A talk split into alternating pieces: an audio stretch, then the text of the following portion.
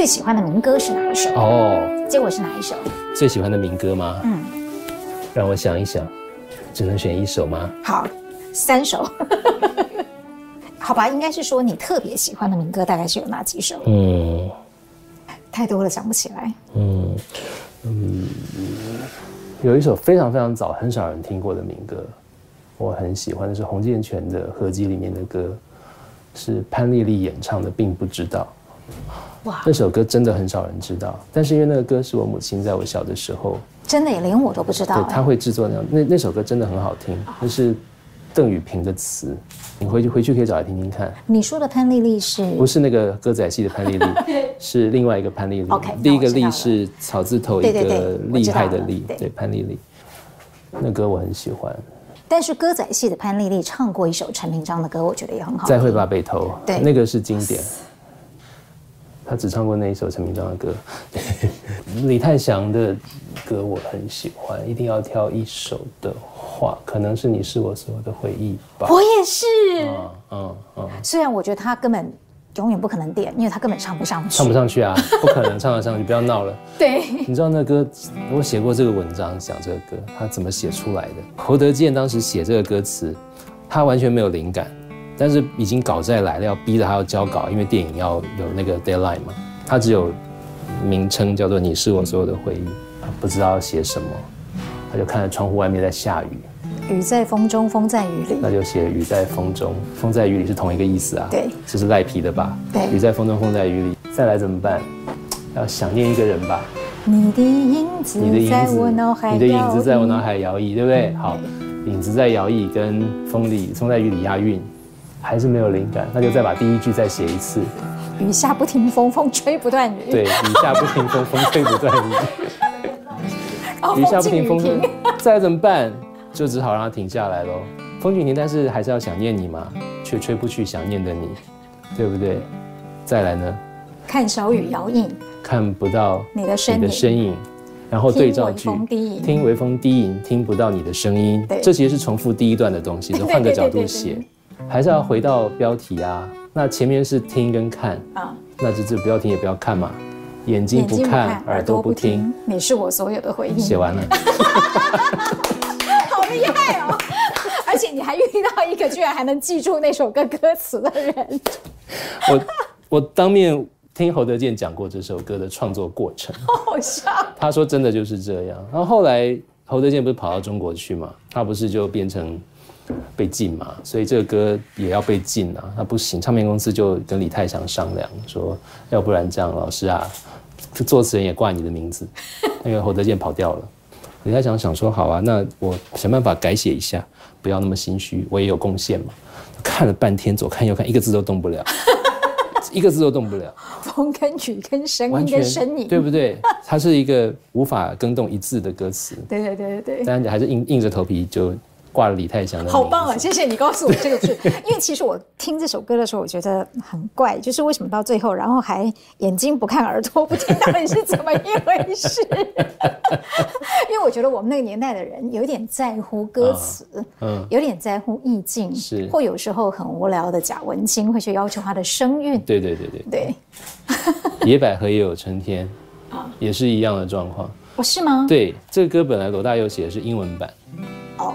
最早苏芮唱过，但所以本来是唱英文，但后来阿潘、啊、对，后来阿潘要唱中文版，然后也是一个电影的主题曲，叫《野雀高飞》。哦，这个我就真的不知道。阿潘还有在里面演不良少女。对，那罗大佑那天歌词还没写完，已经要录音了，阿潘已经在录音室了，他到了人到了现场，歌词只写了一半，他 就躲到。旁边去想，完蛋了，我要写什么？他的主歌是在当天才写出来的，他是一边写一边骂自己，说写这什么烂歌词，丢脸死了。那是该不会后面那一段副歌也是吧？副歌是。你可知道我爱你想你。副歌倒是之前他就已经有了。哦。你可知道我想你爱你愿你念你心情永不变，那个是他本来就有的。哦。但是这个歌你就发现他没有二 A，他的主歌只有一段。因为他没有时间写二 A，他只有第第一段的那个内容，他很不满意，但是没办法，要录音了，就只好硬着头皮让阿潘唱。哎，我觉得这么有趣的故事，要不要再写一本书？因为我们以为很经典传世的东西，就背后竟然是这么不堪的过程。但因为阿潘唱太好，旋律写太好啊，对，我们就没有在计较这个事情。你不觉得有的歌词很奇怪吗？我一直觉得是否是否，我觉得还不错啊。多少次我忍住胸口的泪水，亏他还亏他还是一颗。啊，因为是胸闷嘛，所以胸口的。那我们都知道他的意思嘛，但是没有人会写多少次我忍住胸口的泪水，对不对？我们会觉得泪水在。为什么会在胸口呢？可是他讲的我们都懂啊。你仔细想一想，这解剖学怪怪的。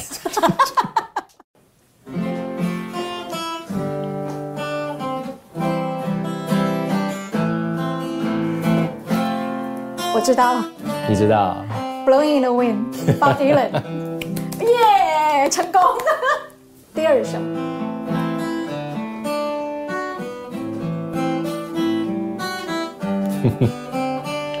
你应该知道吧？前奏主主旋律还没出来，快要出来了。你一定不要问我从哪里来。是橄榄树。橄榄树耶，好，来来。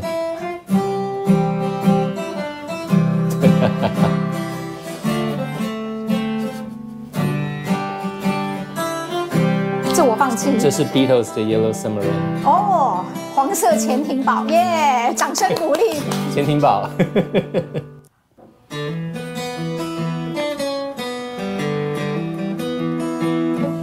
这是生命中的精灵。李宗盛，耶！好厉害啊！再来。这是 Pink Floyd Another Brick in the Wall。哦。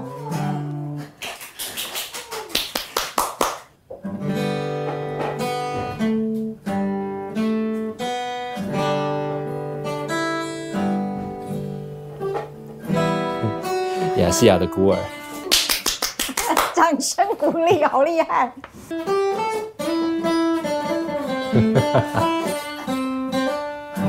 这首连我也知道，《微风往事》，对不对？耶！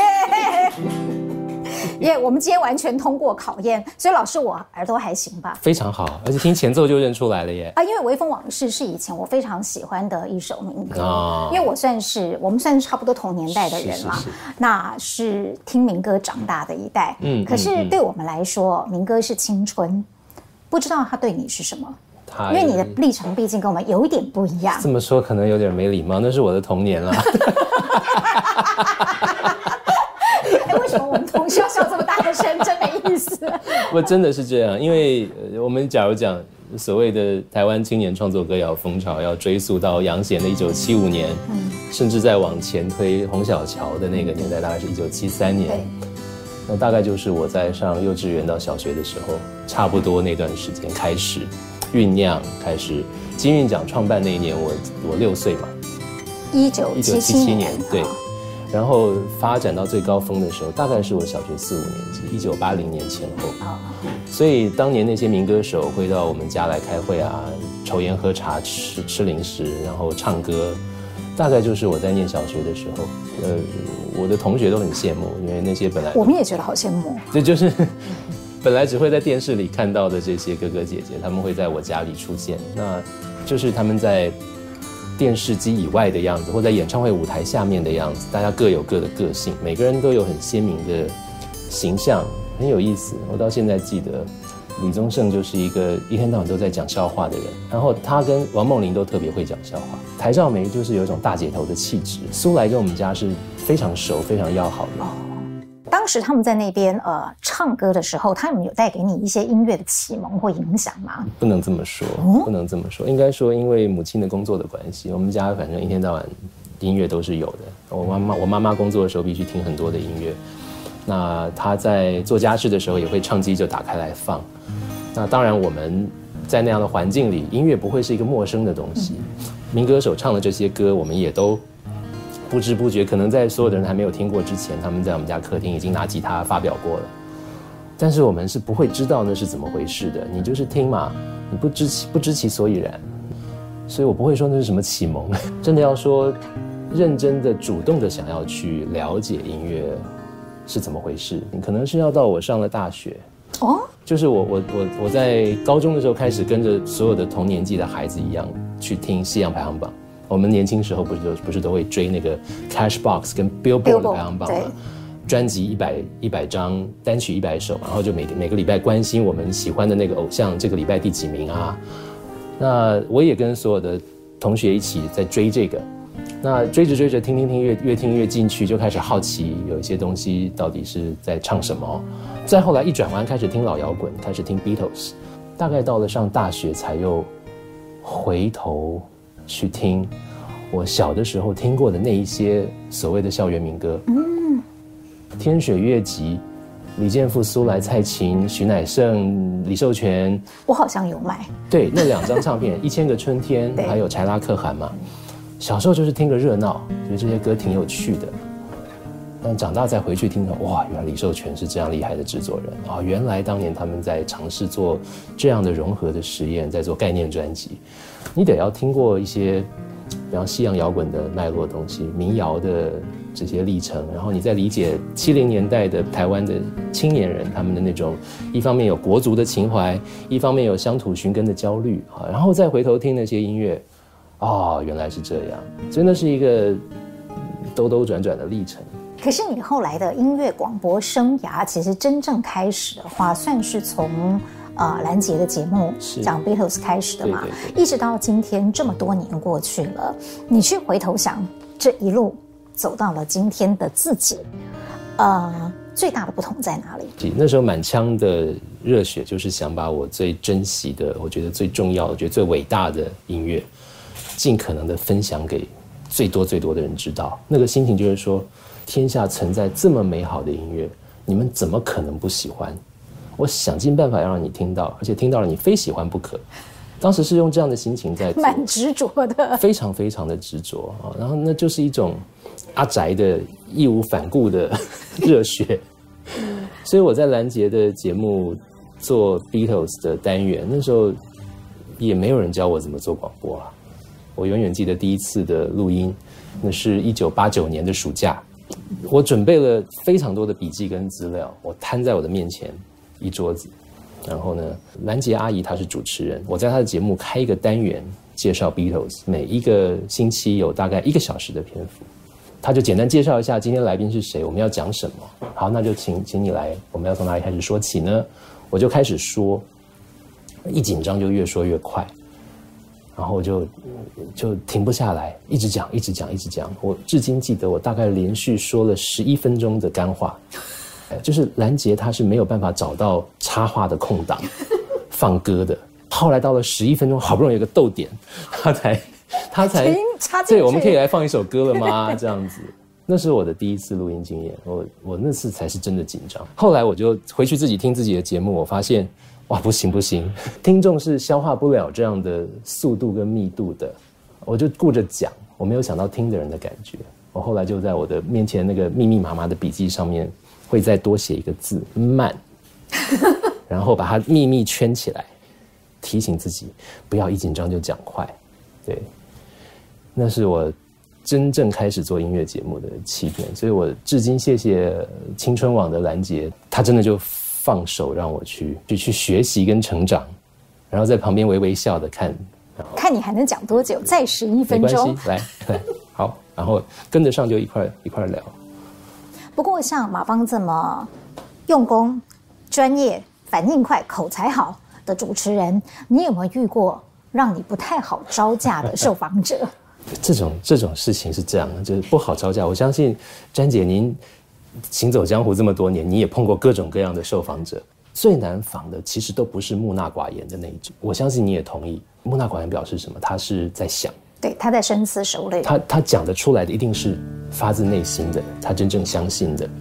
我觉得最难访的是说来说去都是场面话的那一种，进不去他的心里头的，打不进去。他那个关卡一层层，他把自己一层一层一层的保护起来。他讲的一套一套的都是场面话。而且场面话的安排是很细致的，普通的听众还未必听得出来他在讲场面话，还觉得我现在掏心掏肺在跟你说，其实这一套他已经讲了八十遍了，但他每一次都可以用一种很诚恳的表情再演一遍给你看，然后你就八风吹不动，真的是然后无缝可钻。这种来宾有遇过，还好不是太多。有几位来宾，我的同行都说难访，他们都不知道怎么办才好。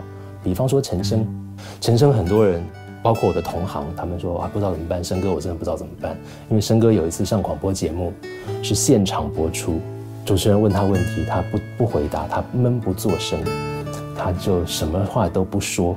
主持人这个时候，我只能制造一些声音，给他一杯酒。这种时候也来不及了，甚至于生哥会站起来去窗户前面看夜景。Live 的节目吗？life 的节目，对。那你要是你是主持人，你怎么办？哎呦，升哥你回来啊！对，所以真的不好访，或者就不讲话。我访问陈升，我觉得没有问题，因为我从来不预设答案。不是因为你跟他喝酒？呃，喝酒，喝酒坏事。一种拉近彼此距离的好方法。来宾自带酒到录音室里是有过的，黄连玉自备酒到录音室里，还自备花生米，所以就会比较嗨吗？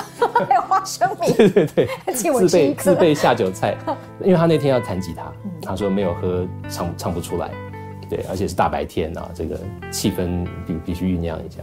陈明章到了没酒，他就叫他的助理去买，对。创作不能靠灵感，创作必须靠纪律啊！几乎所有人会告诉你，连陈真这一种，我们都觉得他每天喝得醉醺醺的，其实他不是，他很有纪律，他只是我们只看到他的喝的喝的比较多的时候，或者是还好不是说很有纪律的喝酒，不不，他他喝酒有他的纪律，但是他的生活是很有纪律的，他每天固定的时间会去做运动，会去游泳，然后他在录音室里面对于乐手的要求非常非常严厉。他对于声音、对于音乐的结构、对于整个乐手的表现，他有他的纪律跟要求，不然他做不出来。他年过六十了，还能够连续出这么多厉害的专辑，那是不可能的事情。你最近一个非常重要的。工作完成，嗯嗯嗯，就是把他的三百多首歌吧，对对，编撰成了六本一套的 Bob Dylan 的歌诗集。是是。呃，我刚看到这本书的中文翻译的时候，我觉得很好玩，是为什么会用歌诗集而不是用诗歌集？因为歌要在诗的前面，他首先是一个写歌唱歌的人，这些诗是附着在歌上面的。我觉得这个中文翻译翻得非常的好，对，因为你如果是英文直译的话，它可以变成是抒情，它可以变成各式各样的一个中文的语汇，但是用歌诗集是很棒。请问 你是什么样的起心动念，要去做一件这么艰难的事情？这个其实要谢谢大块的领导人郝明义先生，居然有这样的勇气跟胆识，在 Bob Dylan 得诺贝尔奖的那一年的年尾。他居然去把这个书的繁体中文版权给签下来了。我是 Bob Dylan 的大粉丝，但是我清楚的知道做这种事情是赔钱。结果郝先生他签了这个书，然后他跟这个大块的主编廖立文先生就来问我愿不愿意当主编，所以就开始了我当时做梦都不会想到的漫长的三年的痛苦的编辑工作，真的很难啊。Bob Dylan 的歌词这个六句册，它是中英对照。我们的做法是一页英文，一页中文，你直接可以左右对照。对，那个在编编辑的那个过程，在阅读上，我觉得这样的体验是比较好的。对，但是编辑的手工就会复杂的多啊。日本的 Bob Dylan 的这个歌诗集的翻译是一个人搞定，他一个人翻了将近四百首歌词，我们没有办法，那个实在是太太恐怖了。找到了十几位都是很棒的人选，他在这过程里面呢，也有一开始答应了，后来消失的。是啊，对。也有翻译了一些，觉得啊，不是说您的文笔不好，而是跟我们期待的那个那个文字的质地或者是语气不太一样，我们只好再重新来过。啊，到最后大家都交稿了，得要有人审。啊，我们有邀邀请到真的非常厉害的这个 Jennifer Freely，她是一位汉学家。他的中文跟英文程度都好得不得了，所以我们当请他当顾问，然后一切疑难杂症去问他。但我在我们在问的时候，同时也知道，Bob Dylan 的歌词，他从来都没有办法有斩钉截铁的解释跟答案。在英文，你可以保留那个语义的歧义跟模糊的空间，但你翻译成中文，有时候别无选择，你得要选择一种译法，那怎么办？我们只能够模模糊糊的觉得，好，可能这样比较有可能吧，哦。很痛苦啊。很多时候，Bob Dylan 可能只是因为这样押韵，唱起来比较好听。但是你们要把中文呢，文字也表露的很优美。对，Dylan 基本上写歌词用的都是街头语言，但是呢，这不代表他的歌词好懂。然后他会用非常漂亮的语言去唱，因为他的押韵、他的声律是非常漂亮的，你念出来听都觉得很好听，有音乐性本来就在那个歌词里面。但是你要把它变成中文，中文是方块字啊，怎么样去保留多一些些的 Dylan 原来的那种语言的质感？这个就是处理 Bob Dylan 最麻烦的地方。那我们尽其所能的把它里面因为文化的隔阂而会有的陌生的东西，尽量的都加注。那我自己特别喜欢这套的中译本，是因为每一位译者，他们当然每一个人有不同的文字的风格，但是他们都用自己的方式去传达了 Dylan 他那个顽皮的不按牌理出牌的非常生动的语言的那种质感。那我自己也在里面翻译了一部分的歌词。Bob Dylan 的歌词，他从来都不是用来读、用眼睛看，他一定是要听到的。有时候为了一个副歌的押韵，要烧脑烧两天。我刚刚本来要说一个晚上，没有没有想到是两天，要要烧两天，就一直在想想想。然后前一天晚上一直在想想想，然后老婆就骂了，说还不来洗澡上床睡觉。好，就带着这个未解的题目去洗澡。洗着洗着，哎，想通了，可以，啊，擦擦擦，这样，睡觉起来，第二天再看，啊，不行，这不对，再想，有时候要这样，两三天才想到一个，有时候没办法上网求救，这样的日子竟然匆匆的过了。三年的时间，大功告成的那天，我还蛮想知道你的心情的，确认了，OK 了，对，可以印了。我最后有一个任务一定要完成，就是要写一篇导读。我正要问这篇导读，我觉得对我一个这么门外汉，他真是太有帮助了。那篇呃导读，我们大概同事都看了啊，哦、这是华语世界写 Bob Dylan 写的最好的一篇，而且是哎只有唯一，没有之一。不敢当，不敢当，我确实是很用心在写这篇导读，确实因为篇幅有限。我没有办法写一整本书，八千多字嘛，对不对？大概有六七千字，而且我在写的时候就很清楚，我只写歌词，音乐的事情尽量少讲，除非它不可分割，非常重要，跟 Dylan 的生涯有极极其重大的联系，我才去讲一下音乐，集中精力去讲作品、歌词，尤其是歌词，就是主题的内容。那这样可能比较可以集中火力，帮助读者理解这些东西。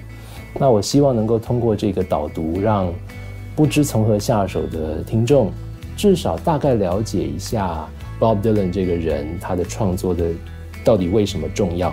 诺贝尔文学奖的肯定，到底那个肯定的背后是有什么样的文化基础？我希望能够把把这个部分稍微做一下解释。那我们在讲 Bob Dylan 的时候，就即便是我这样的年纪的人，我觉得听的都已经太少太肤浅了。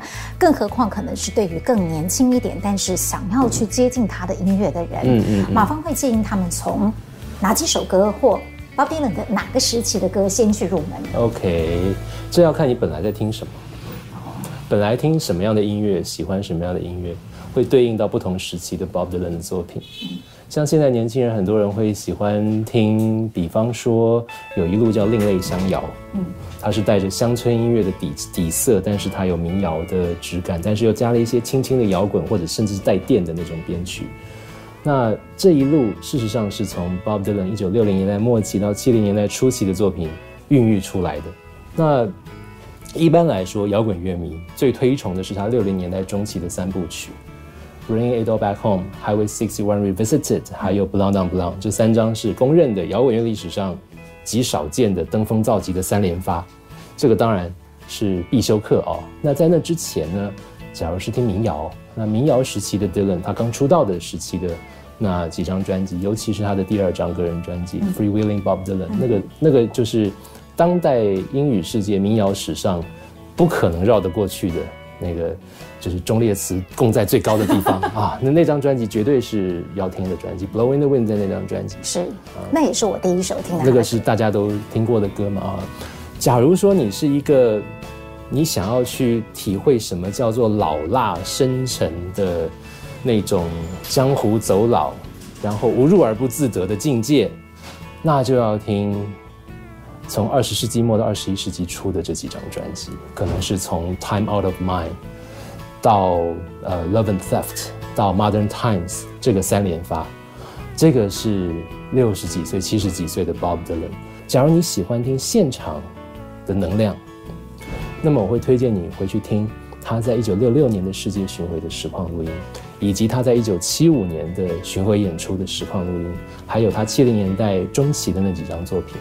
所以我觉得要看你本来在听什么，然后就去找不同时期的 Dylan，也许可以满足你不同的口味的需要。嗯，希望我们名人书房的观众看到了这一集之后，马上就知道说，嗯，自己应该要从哪个地方开始听起。因为老实说，我觉得读马方的东西，不管你写的专栏，或是后来集结出书的一些部分，因为你的文字其实很优美。也很到位，那个跟你的阅读量应该是有很大的关系。我想现在很多的年轻人可能已经忘了要看雅璇的诗了，对。但是你今天带来的这些，你的推荐书单里面就有这一些。是。然后我又觉得你的书都好文青，而且有点历史。我们拿起来介绍一下好不好？好啊，好啊。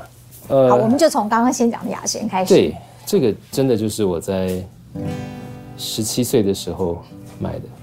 这是我的第一本诗集，我我那时候还用丑丑的字写过。对，这是我买的第一本诗集。哎，你字好漂亮哦。哪里？这字蛮丑的，好不好？够哎，还有章哎。有啊，那是我外公刻的图章。哇哦，这个章我现在还留着。嗯嗯嗯。我读雅贤的诗是从《创世纪诗选》尔雅出版社的《创世纪诗选》开始，砖头厚的一本。我在那里面第一次认识了雅贤，认识了洛夫。认识了管管、楚歌、商情、苏少莲啊，就是那些现代诗人，还很很多都是在那个里面认识。然后那个给我非常巨大的震撼是，呃，原来中文字可以用不同的排列组合产生这种陌生化的效果。我以前最喜欢念其中，他的诗句有音乐感。嗯，例如说，而我们为去年的灯蛾立碑，我们活着；我们用铁丝网煮熟麦子，我们活着。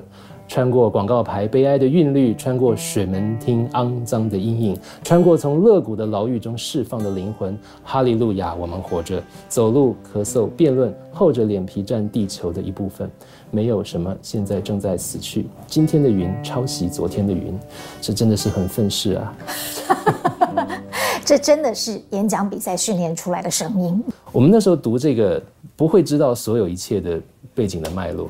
雅贤那一代的诗人，他们是从军的，他们经过了中国的战乱的，他们是见过真实的战争鲜血跟死亡，闻过人肉烧焦的味道，见识过真正的生离死别，遭遇过实实在在的压迫跟恐怖，所以那个背景是这样。的：伤情的诗也是，洛夫的诗也是。我们那时候读《十世之死亡》，这个这个是是洛夫最有名的诗，他。他他他的第一首，我就一直看。我买了第四本诗集，哇，七七年嘞，一九八八年，当时刚刚出版嘛。那我一直在当时的诗刊里面读到，大家都在讨论《十世之死亡》，刚好这个就出版了，赶快去买，因为之前都找不到啊。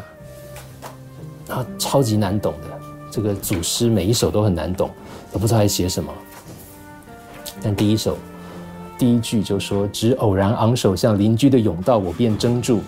在清晨，那人以裸体去背叛死，任一条黑色支流咆哮横过他的脉管，我便怔住。我以目光扫过那座石壁，上面即凿成两道血槽。这个刚硬的、凶狠的意象，我们在青春期看到是会有感觉的，但是那时候不会理解这个的写作背景，其实就是八二三炮战的现场。”就是洛夫他自己是身经战乱的人，血槽不是一个超现实的科幻的东西，它是一个真实存在的东西。它可以是刺刀上面的血槽，你把这个刺刀刺到敌人的身体里面，它让鲜血流出来，把它拔出来，那是肉搏战的时候的东西。甬道就是金门的地下的甬道，那是真的死了人的地方。然后我我们后来才理解这些东西，我那时候不知道。那我们那时候用自己的方式想办法读懂这些诗，他在写什么？我的面容展开如一株树，树在火中成长，一切静止，一切静止为眸子在眼睑后面移动，移向许多人都怕谈及的方向。我们那时候就觉得啊，他来的一定在讲那个威权政治啊什么的，我们偷偷想要去对。而我却是那株被锯断的苦梨，在年轮上，你仍可听清楚风声禅声。在叛逆的青少年的时期，我们对所有的这些看不懂的事，都想办法要解释成符合我们期待的样子。所以，我们那时候觉得，他一定在讲政治迫害，一定在讲白色恐怖。好，也不见得就完全不是，但现在我在看，它肯定不只是一株被锯断的苦梨，那那就是一个时代的集体的悲剧嘛。除了诗之外，你这边还有一些。啊，不同哇，很多都是看起来很有历史的。呃，我在，这是西西的《我城》，香港的小说家，这个版本是允晨的版本。后来这本书红范有出新版。西西也算是嗯，台湾的读者比较早期认识的对对对对对对。然后《我曾》是他七零年代的长篇小说，我在大学联考结束之后的第二天吧。去买了这本小说，我翻到他的第一页，第一句：“我对他们点我的头，是了，除了对他们点我的头之外，我还有什么话好说？这座古老而有趣的大屋子有十七扇门的，而他们说就给你们住吧，这太太厉害了，怎么会有这种写法？我就迷住，但是我要联考了，我不能我不能再看了，我就记住了这本书。联考结束之后马上去买。”这是那个夏天，我影响我的一生的一本小说。西西的小说并不像一开始看起来那么轻盈，他他的每一个跨页都还有画插图。他当时在报纸上连载的时候，就是每一天画一张插图，很可爱。但是他并没有想象中那么可爱，它里面有写到很多很很沉重的历史背景，我当时是看不懂，或者是模模糊糊。越到后面看，越有一些沉重的东西。他写到六七年的香港暴动，他里面提到菠萝。我后来才知道，原来菠萝讲的是土制炸弹。他说有一些人在我城碰到另外一种菠萝，那个菠萝居然吃掉他们的手，吃掉他们的脚。我不知道他在讲什么。后来我读到香港六七暴动的资料，才知道那个时候真的土制炸弹出人命。然后我读到的是七零年代充满朝气的香港。年轻人的世代起来了，他们有自己的次文化，自己的喜欢的音乐，喜欢的艺术，他们充满了对未来的想象，他们很勤恳的工作，他们在一个经济起飞的城市里面寻找安身立命的方式跟实现梦想的方式，他们并并不惧怕去，他们他们很肯慷慨的去去运用他们去去做任何需要体力的工作，或者是需要创意的工作，然后这里面每个角色都很生动很可爱，然后有一些幻想的画面也很有趣。我好喜欢这本小说，然后我发现西西教会了我，你可以温暖，你可以乐观，你可以保持对人人世间的信心，你可以让大家看见阳光，用轻盈的方式去书写你所看到的这个世界，而它仍然是有量感的，它仍然可以是深沉的，它仍然可以是可大可久的。这个小说发行到现在已经公认是香港文学史的经典，而且“我城”这两个字变成了大家的日常用语。对对，这个影响我。非常非常大，这个对我的写字这件事情是太重要、太重要的启蒙。今天你也带来了沈从文的小说选。沈从文这个两本是我从我爸的书架抢来的，就放在我家了。这下面是他写的字，我爸写的是黄山谷，对，他会这样写。那红范的沈从文的小说选编的特别好，因为他用的都是最早的版本，就是当年沈从文第一次发表的时候的版本。所以看，像后来读萧萧啊，哎，我读到其他的选集里的版本，萧萧的结局不一样。我想，我怎么会这样？哦，沈从文后来有根据时代的需要，他有改写过。哦原来的版本是这样。所以你这个是原版的，因为它还是当年的红帆的。对，这个是他们去找，就是最早发表的版本，他只处理错字，他不处理内容，所以这个是最早的内容。我觉得这个这个是这个是好的。沈从文跟汪曾祺，然后像像汪曾祺啊，你说十七岁的时候怎么可能看得进去汪曾祺？这不可能的事情，我完全没有办法。但是到了退伍二十二十四五岁吧，再读汪曾祺，就知道哇，这个是神品啊，这真的是神品。对对我来说，这个是也是很重要的写作的，类似于启蒙的感觉的东西吧。他的笔锋是很淡的，但是东西非常的深沉。啊，他是想办法要去呃抹平散文跟小说的界限，有时候情节都不明显，但是非常非常精彩。那读汪曾祺的小说，同时就读董桥的散文。那读董桥散文对写专栏是有直接的帮助的。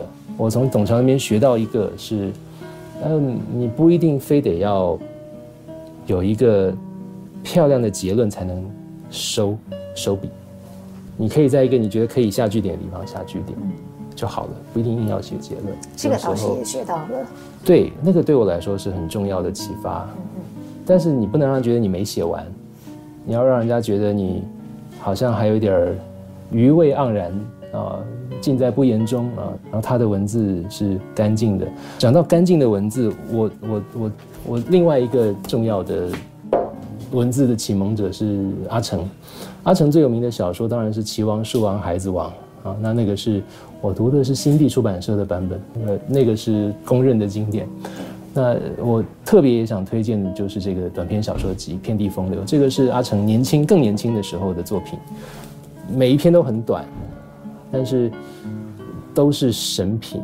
阿城在文革下乡那段时期的见闻跟经历，他把它写成一篇篇的小说。然后阿成他他有讲过他的对于文字的想法，对我影响非常大。他说他最怕就是读到那种有写作腔的文字，有腔的文字。那我就我就记住了，腔跟。文字的风格是两回事，啊，真正的了不起的作家，莫言讲过，伟大的作家都是文体家，他能发明属于自己的文体嘛？那就跟音乐人能够发现自己的音乐语汇一样。但是腔调是另外一回事。我们听流行音乐，你会发现，哎，校园民歌时代的歌词就有一股文艺腔。那罗大佑的出现，又是对文艺腔跟学生腔的反叛，啊，这是这个就是一种时代的进展嘛。可能因为我们差不多是同年代的人，所以会特别的引用我一句朋友的话，因为他非常的喜欢你的著作。他的说法就是说，看马世芳的书补白了我们的音乐体验。你会告诉我们当中的一些典故，嗯，嗯，当时发生了什么样的故事？可是就像马芳讲的，你其实是一个迟到的乐迷，你是回头在看这些东西，你写的很多东西基本上可能是你还没有出生。或还在满地爬的时候，你怎么去爬出那些史料的？以前也会有人问说你，你你明明没有经过那个时代，为什么会对那个时代那么有感情？那我会觉得，其实我们离那个时代也没有那么久嘛。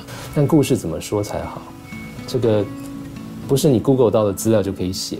那我的运气好一点，是我还有机会可以访到遇到当时亲亲自经历过这些时代的人。我一有机会就问他们各种各样的问题，因为我有很多的好奇，就当时到底是怎么变成这样。当时留下来的不多的史料、原始的材料，有机会碰到就尽量去把它搞清楚、保留下来。但是，我觉得在这个过程里面最最不可靠的都是呃口耳相传的那个记忆，就当事人的记忆常常是不准确的。所以不能够人家说什么你就都相信了，那那只是他的说法，你得要多方去参考不同角度的说法，才能够拼凑出可能的历史的事实。呃，我在两年前完成了一个我心目中很重要的工作，就是陈明章、徐锦纯的《恋恋风尘》的电影原声带的一个三十周年的复刻版。那那个配乐是在一九八六年的时候完成的啊。那那个配乐的故事实在是很精彩，到底到底。这个过程是怎么样？我问了一大堆相关的人，那个计划我拖了好几年才做完，也是对陈明章很不好意思。但感谢老天爷，是这个原声带最后留了下来，因为差一点那个东西就没有了。它是一个当年做电影配乐的时候，他们录了四十几分钟的带子，最后侯孝贤剪到《恋恋风尘》里面只有短短的几分钟，出现了两次而已。你回去看那个电影就知道，他都从头到尾都没有音乐，只有两段音乐，一段是那个。阿万他不是失恋在军中被被被兵变吗？他在床上哭，哭着哭着镜头一切切到木麻黄，一个空镜头摇过去，那个时候有音乐出来，哇，就催泪，棒！再来出现音乐就是最后 跑那个 end credit 的时候音乐出来，隔好远啊！就这样，那当时在剪接室里面剪剪剩的那些音乐，那个盘带啊，录音室就直接丢到垃圾桶去了，就是要洗掉重用。就是不要了啊！陈怀恩在现场，他一念之差，他想这个我也有我的心血啊。他说这个是怎样？他说哦，那个不用你你我们不用了，你要你拿走。要是当时录音室里的人说这个我们还要回收，嗯，它是我们的，那这个事情就糟糕了，就没有了。那还好是当时他把那个剪接的备份带拿回家，原来的母带呢留在录音室里，就被回收消磁，重新录了不知道什么别的东西就没有。